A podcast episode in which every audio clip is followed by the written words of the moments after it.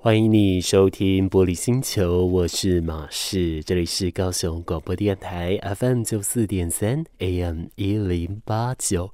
周末的晚上陪伴大家了。今天的这个周末呢，算就是二零二二到二零二三的一个周末。同时呢，我们也要迎接元旦的连假哦。不管现在你人在哪里，在外出的时候，建议你还是多小心，多加注意哦。那有可能会有人选择想要利用在深夜时分来使用国道系统，或者是出游，甚至是。利用这段时间来避开交通拥塞的路段，诶，我觉得这是一个相当好的一个选择哦。只是呢，做这些选择的时候，还是要记得要先保持好自己的精神状况哦，一定要养足精神再上路，不然是非常危险的。当然啦，按照惯例呢，我们在聊聊今天的一些主题之前，还是跟你分享，在这个礼拜嘛，是过了什么样的生活。嗯，这个礼拜呢，相对应来说，可能岁末年终吧，非常的忙碌。可能会有听众朋友会想说，哎，马士，你不是平常就已经很忙碌了吗？哎，我在想，可能是平常有一些东西没有注意到，所以一次累积到年末的时候，相对的压力就比较大一点哦。可是能怪谁呢？就怪自己啊！当时眼睛没有打开，没有随时注意喽。所以啦，当然我可以利用这连假期间好好休息一下哦。但我后来发现好像没有那么多时间休息。但是可以做到的就是压力相对是减压，是放松的哦。就可以说好像把一些东西给 pass 出去，或者是把一些大专案都给它结束掉，所以就可以专心的在空中跟大家聊天哦。不然有的时候虽然在空中跟大家聊天聊着，但脑袋有时候会出神呢。脑袋有时候会想说：哇，我这个还没做，那个还没有用，这个只用了一半，那个还没有想到要怎么处理等等的。那每一次呃，这一个小时根本就是 hot sitting，根本就是做针毡了。在这个样子的一个坐针毡的情况下，嗯，我觉得要休息也不是一个太好的休息方式哦，因为你会莫名的焦虑，你会莫名的担心。而这样的一个情况，如果说我们放在连假的时候，不论是春节，亦或是像元旦连假啦，或者很多遇到一些国庆节日的连假，可能连休三、连休四的这样的情况哦，可能就会有人觉得啊，压力特别大，有人会觉得说很不习惯。不过啊，有一些人呢，我觉得撇除这一些东西，有的人呢，他在放长假的时候，他反而是会不快乐的，他会压力大。情绪低落，甚至会成为他的人生阶段当中忧郁症状的一个好发起哦。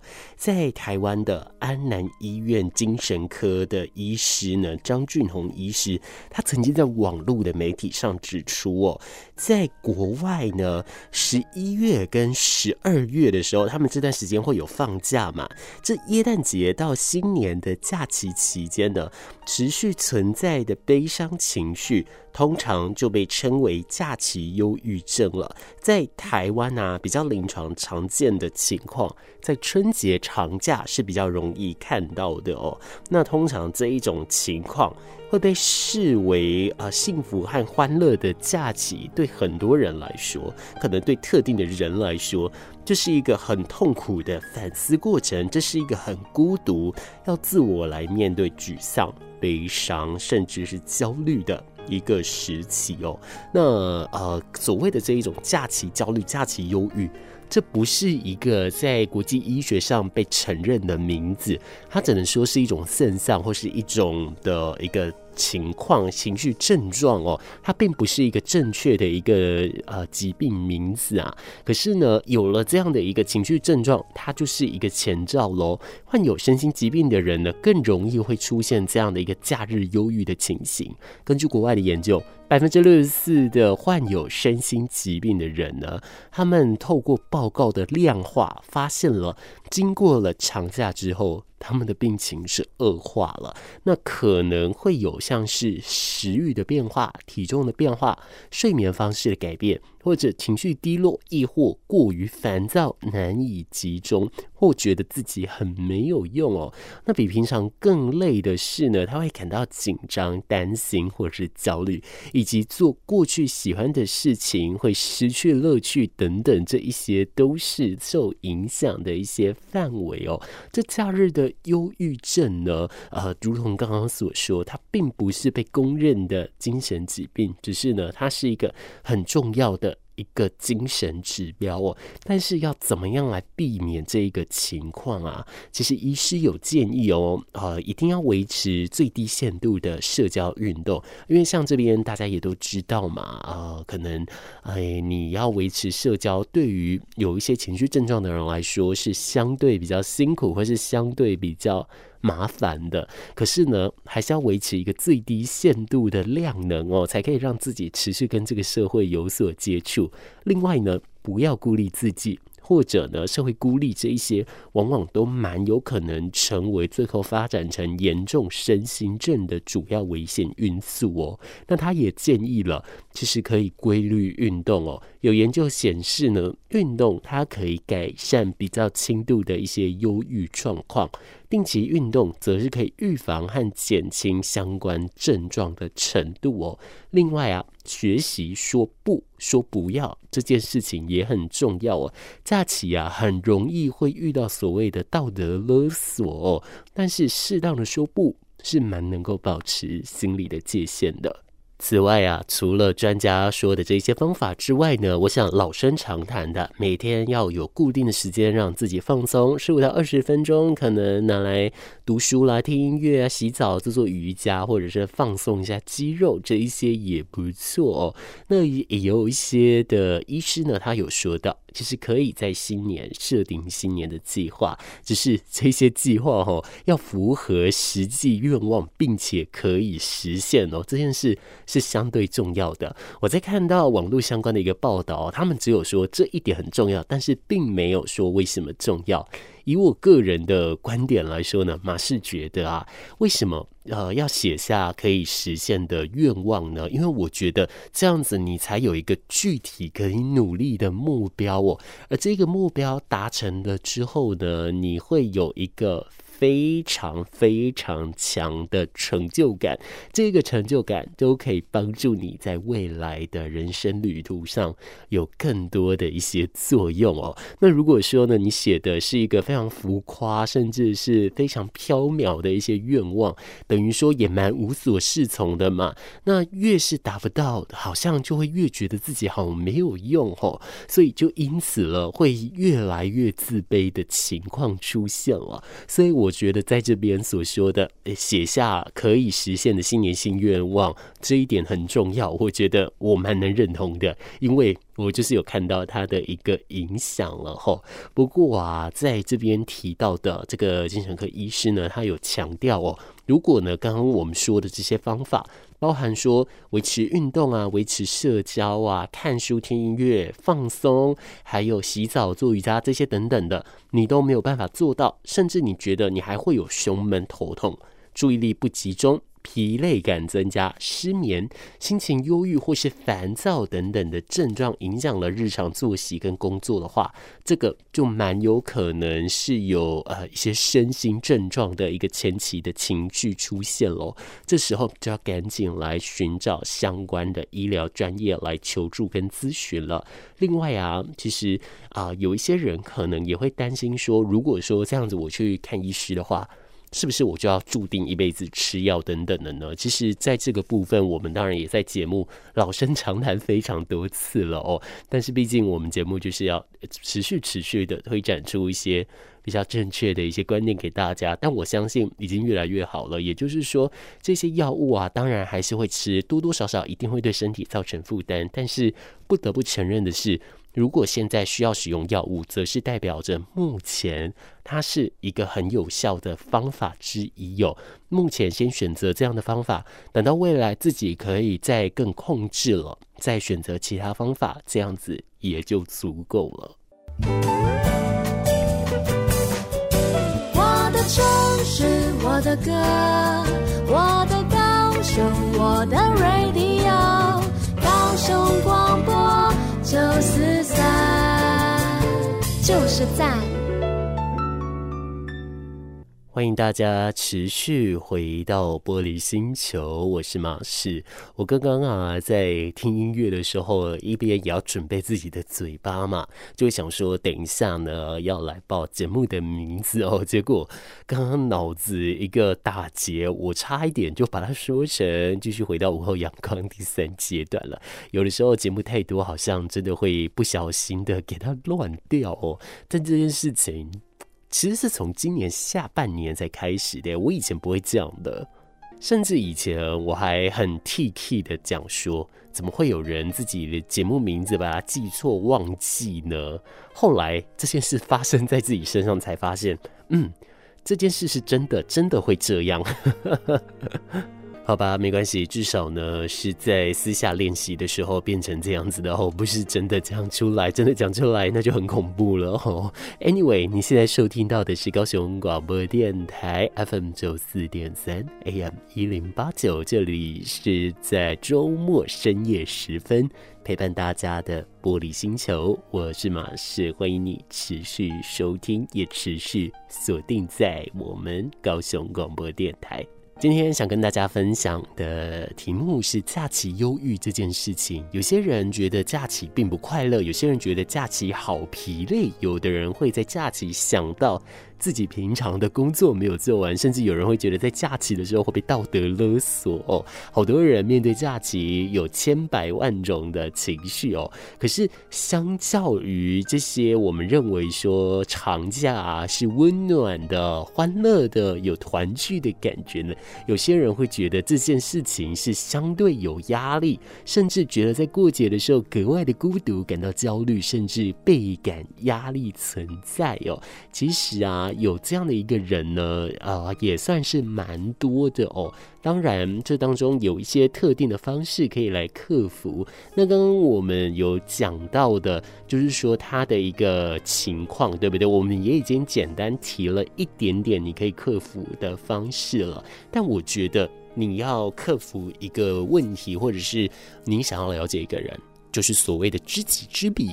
百战百胜，对不对？所以呢，我觉得呢，想要克服在假期的忧郁症状的话呢，某些程度上多了解它也是蛮好的吼。所以啊，首先最一开始的话，要先了解，诶，这个可能形成的一些原因有哪些哦。当然，我相信今天我找到的一些资料呢，上面所写的也绝对不迟哦。我这边找到了有三个，包含了需求与压力无法满足的期望和失去家人和朋友的陪伴，这三种的一个重要指标会让人产生假期的忧郁症状。但是我相信一定还有非常多的，只是在今天的这一相关的一个资料并没有特别找到哦。只是呢，这方面涉及了相关的一些医学专业，也就不好再多补充什么了哦。可能多补充太多，反而会传达错误的讯息，那就不是那么好了。所以现在这一个小段落，跟你来讲讲这三个的一个可能会形成假期忧郁症状的一些原因哦。首先来看到的第一个，需求与压力的增加，在节庆来临，在长假来临的时候。各种聚会在所难免哦，可是相关的眉角就蛮多的。比方呢，啊，红包要包多少啦？伴手礼怎么挑啦？这个同事跟我好不好啦？等等的哈，这些交情深浅呢，适不适合的礼物啊，这一些呢，总是考验着大家哈。啊，另外就是说呢，在考量了礼物之后呢，下一步要考量的预算哈，这个荷包会不会反而更加吃紧，或者是它会不会是额外付？负担还是我做这件事是必要的呢？等等的这些都会让人感到非常的 struggle 吼。那这一些也往往都是让人感到压力的主因啊。而不论是学校、工作、家庭、社交场合，都要花费时间跟精力，甚至连应该要好好放松的假期，你可能啊会随着一些出游的情况造成额外的一些压力吼。那甚至。对于特定的一些家庭来说呢，如果说长期处于争执、争吵或不和谐的情况的话，在过节的时候，这些问题会被凸显出来哦，也就是会比较显化哦。同样的啊，假设曾经经历过一些家暴的一些家庭，或者是分居等等啊，比较让人难过的一些事情的时候，在过节时，有可能会把自己的情绪重温，并且再一次体验到相关又不舒服的感受。当然，这因人而异嘛。只是说的，诶，在普遍的情况下，比较难去做相对应的抽离哦。这我相信对于个案来说都是比较辛苦的。再来第二个，我们来看到没有办法满足的期望这一个情绪指标。在节庆的时候呢，或者在假期的时候，大家会互相道贺。可是啊，这一种呢，对于内心感到孤独、焦虑、忧郁的人来说呢，这一些的贺词并没有办法真正的感到快乐哦，因为就会意识到啊，呃，这一些开心和满足的感觉会离自己非常远，会非常的抽离哦。而这一些平时已经感觉到疲劳、烦躁、悲伤的人呢，啊、如果说面对了假期的到来，他更需要花费心力去重新适应跟面对，这可能最终导致他们是更加沮丧的。也在这部分，我好像个人有一点点的心得哦。我曾经有一阵子，我非常讨厌人家跟我说辛苦了，还有加油哦。因为啊，有人跟我说加油，但我的问题并不会因为你的一声加油而消失，我还是要自己来面对啊。所以我就觉得，你与其这样跟我讲加油，你不如告诉我，我可以怎么做，可以优化我的效率哦。我就会更渴望这样的一个事情。所以，这那一阵子，应该也有两三年吧。我非常非常讨厌，甚至到害怕的等级，是不想听到“加油”这两个字的。但我也能理解，某些程度上，就是给自己设定了一个文字狱吼。我相信每一个人或多或少都有。但随着后来呃成长经验越来越多，或者随着自己见识也稍微增加了一点点之后，吼，你就会知道说，其实大家呢并不是无意或者是有意想要伤害你，大家真的是出于真心的想要帮助你，觉得说他什么都没有办法做，所以他只能跟你说加油跟辛苦了。当然啦，我们都知道我们的问题并不会因此而消失，我们还是要沟通。他解狼来一个人面对这一些事，可是呢，你至少会知道说，哎，他会陪在你身边，只是他选择用“加油”这两个字来陪伴你而已啦。我觉得，当慢慢意识到这一点之后，心境就开阔多了，也比较舒服了。所以现在当然并不是说我能够完完全全的接受这一些字眼，可是我觉得比以前还要释怀，比以前更加坦然了，也是一件还不错的一个体验哦。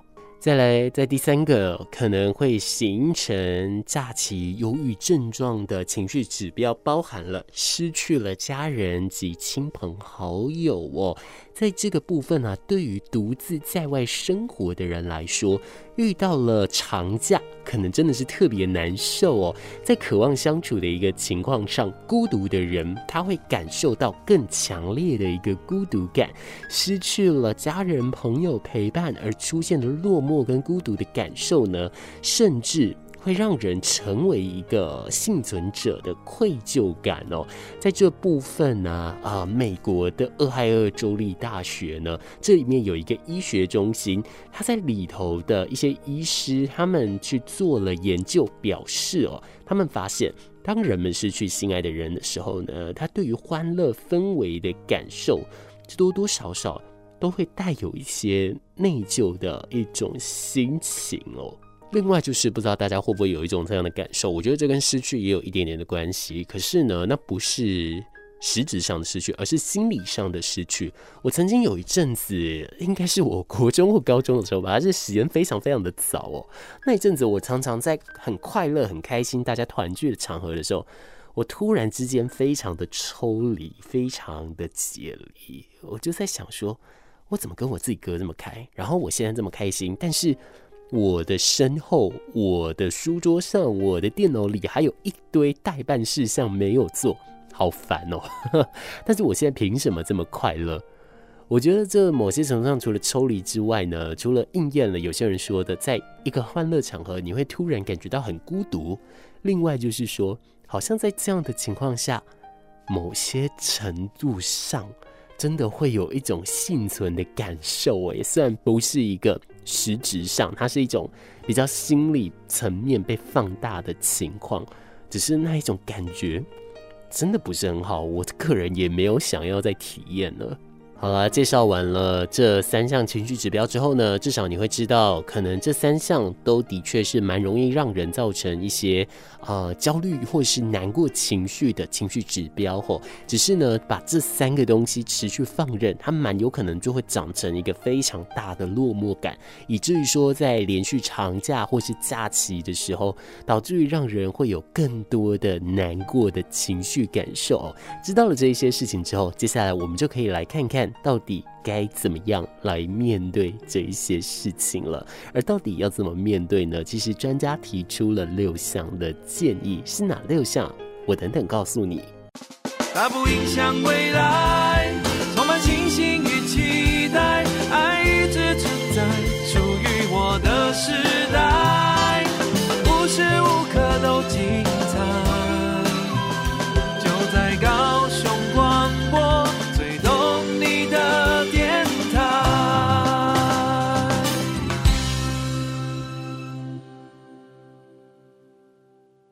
接下来这一个阶段，跟大家来聊聊如何来克服假期忧郁症状哦。专家呢提出了六种的方式哦。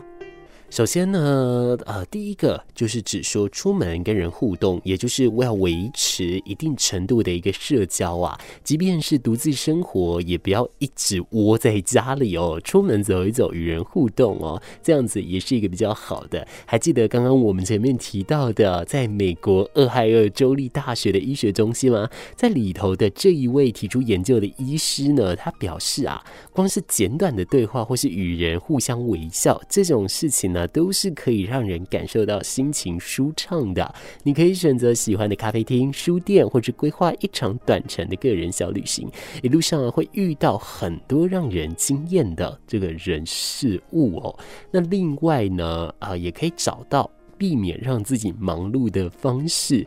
难免啊，可能人都会沉迷于一些。孤独吼，那不妨找一些事情来做。只是这不是呃，只说你要让工作更忙什么的哦。他是说你可以参加旅行团啊，或者是到别的地方去休息一下，到一些不一样的方式来认识你自己所在的城市吼。这些都是还不错的选择的一个方法。尤其啊，跟人的外出这件事情，在美国的心理治疗师和创伤专家呢，他们就表。表示了。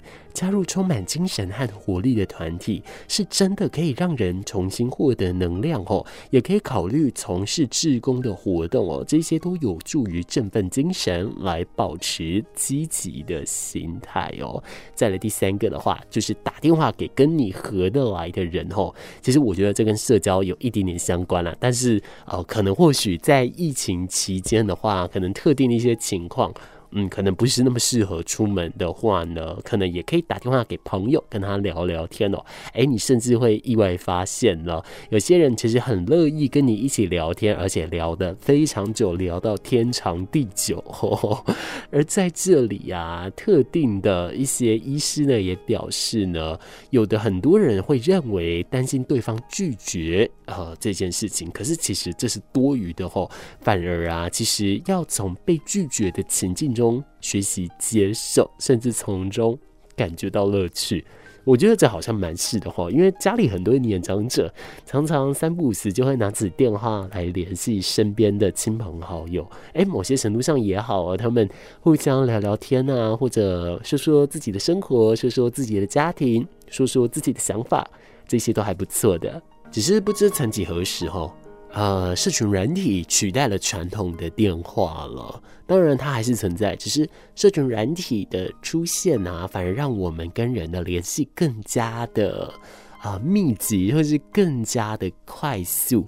而这久了之后，好像就会让我们觉得说，嗯，某些程度上压力有一点点巨大哦。啊，但是没关系啦，反正呢，呃，我们还是可以跟大家来进行分享的哦。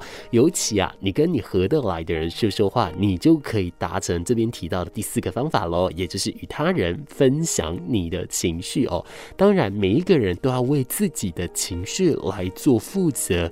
可是呢，如果你当下的情绪，不管是开心、愉悦，甚至是悲伤，这些通通都可以和你的亲朋好友来聊。聊聊分享你对于他们的爱啊、思念啊，或者是各种的价值观啊，某些程度上，除了共鸣之外，我觉得更大一部分就是乐色的倾吐哦。这样久了，对自己的心灵也比较健康就是了。只是呢，在倾听的人呢、也要记得，就是你没有必要为他的情绪来负责哦。你其实就负责听，在那个当下给予一个高品质的陪伴。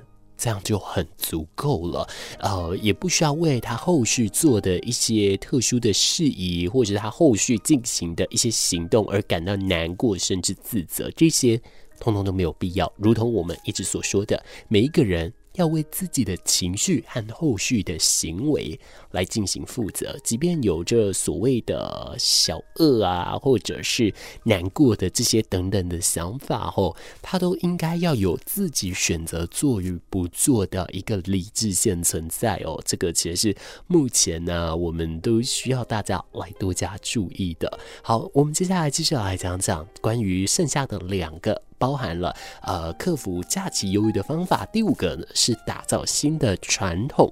其实规则呢真的是人定做出来的嘛。这节庆呢有都有固定的一个传统，比方说新年的时候我们要干嘛，初二的时候我们要干嘛等等。可是其实没有必要一定要照着这个规则来做哈，它可能是一个呃习俗，但是它不是一个准则，它更不是一个命令。所以啊，你只要过得开心，改变一下那就可以了哈。其实比方说啊，哎，有的人呢，呃，可能在外地的孩子他没有办法回家团聚，可是这时候你可以做一些点心，拿到附近的医院和里面的孩子们一起过节。但是还是要顾虑现在疫情的情况啦，所以我觉得它算是一种啊，做这个新的传统，把自己成为一个付出的人。好像这久了也是一个还蛮不错的一个新的习惯，甚至呢，你也会感受到很大的一个安全感跟成就感哦。好，来最后一个呢，则是要换一个新地方啊。我们都说待在老地方有可能触景伤情，对不对？所以呢，你可以远离你待的地方，参加一些活动啊，买一份礼物给自己啊，把自己打扮成不会被认出来的样子，去陌生场域狂欢哦，甚至呢，定一个别的城市的一个遥远的饭店，这样子来去住个几晚，哎，这样也是一个不错的选择。只是在执行这个事情的时候，要顾虑到自己的人身安全哦。我觉得在顾虑自己人身安全以及法律不违规的前提之下呢，可以好好的来换一个新地方来做一个自我的感受了。以上就是专家们所综合提出的六项的克服假期忧郁的方式了。只是也不单单只有这一个啦，它还是有其他的一些影响，就是了。我相信还有不同的方式可以来处理哦。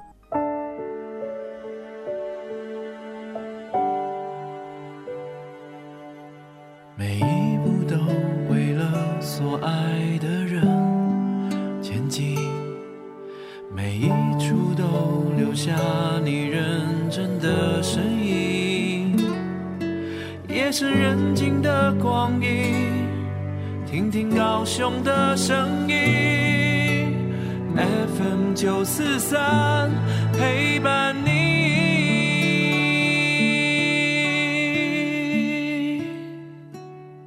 今天在空中与大家分享了关于假期忧郁的这件事情，当然也是对应着这可能元旦连假的情况。虽然说是三天了，可能还不是所谓的长假，但某些程度上，我觉得对于一些身陷囹圄的人来说，每一分每一秒，其实对他们来说都是煎熬的。所以搭配着这样的一个时间点，我觉得也给予大家这样的一个小知识，给予大家有这样的一个见解了哦。我想呢，我们可能可以把这一些东西当当成我们的指标，让我们知道我们尽可能的不要陷入这样的一个情绪漩涡里面。如果身边有人有这样的一个情绪症状出现的时候，我们也可以将心比心，给予他们最实际的帮助。